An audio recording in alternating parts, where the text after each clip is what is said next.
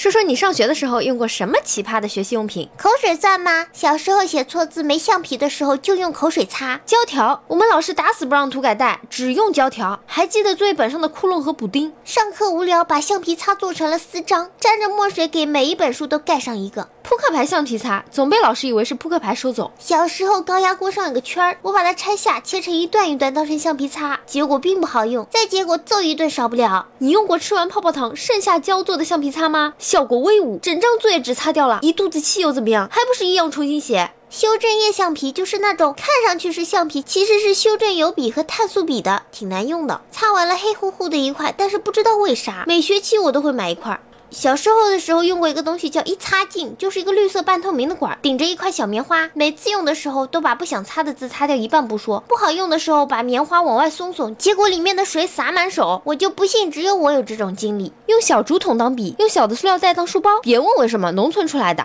以前有个哥哥说他上学的时候喜欢用胶水洗手，还表示洗的特别干净。定位尺，尺子上面没有刻度，只有两个长凸起和中间的一个圆凸起。上学忘带尺，伸手去同桌抽屉里借一把。却无意摸到一包卫生巾，因为当时没见过，所以一脸懵逼。但是我急着要写作业，就直接拿来用了。同桌还不好意思跟我说，我最后说了一句：“你的尺太厚太软，不好用。”同桌也是一脸懵逼。初中时候手受伤了，拿着笔的手那叫一个撕心裂肺的痛。然后女同桌用姨妈巾给我包装了一支笔，我是一脸懵逼的，也忘不了我那基友的大笑。就是小时候学校旁边有卖凹凸这样可以拼接的铅笔，上课无聊就拼。当时脑洞大，想拼什么就拼什么，不够就下课继续买，毛钱十支，十支一根，就这样。家里有好多这样的东西。可以当乐高玩，没说明书的东西可以玩很久，因为当时有一个箱子嘞。上初中的时候流行过一种叫七色笔，就是一根笔里有七根笔芯，按两下换一种颜色。关键不是这个，关键是用这种笔的都是女生。顺便说一句，那种笔好粗，现在想想当初的自己好纯洁，一点都没有发现那种笔的其他用处。有一种很软的铅笔，笔芯也很软的那种，可以打结的。一支铅笔并排两个笔芯，一次可以写出上下两个字，罚抄写专用。初中时因为写英语单词有二十多个不会，然后每个单词被罚抄。五百遍，然后把三支笔绑在一起，还垫上复印纸，写到凌晨三点还不敢告诉父母。有一种铅笔叫下蛋笔，每次没等到用完就迫不及待顶出一个新的来，再顶一个出来，再顶一个出来，然后就没有然后了。作弊笔就是那种写完了看不见，还要用特别的光照才可以看见。结果那一年学校门口都卖那种笔，考试的时候监考老师就拿着大的光挨个检查带进考场的纸，搜出来厚厚一沓写满答案的小抄。那一年整个考考场沦陷了。说起这个，莫过于各种奇葩的跑笔刀，各种动物、各类人物，不是爆嘴就是爆菊，满满的污。密码本、日记本，就是本子侧面有数字密码要自己按的。然后我用来写作业，第二天发下来的时候，老师把锁给我撬稀碎。我不会告诉你的是，小学电脑课不给我们用电脑，买了假电脑键盘放在桌上打字，硬生生的打了两年。电子宠物不过都养死了。嗯，没错，是文具啊。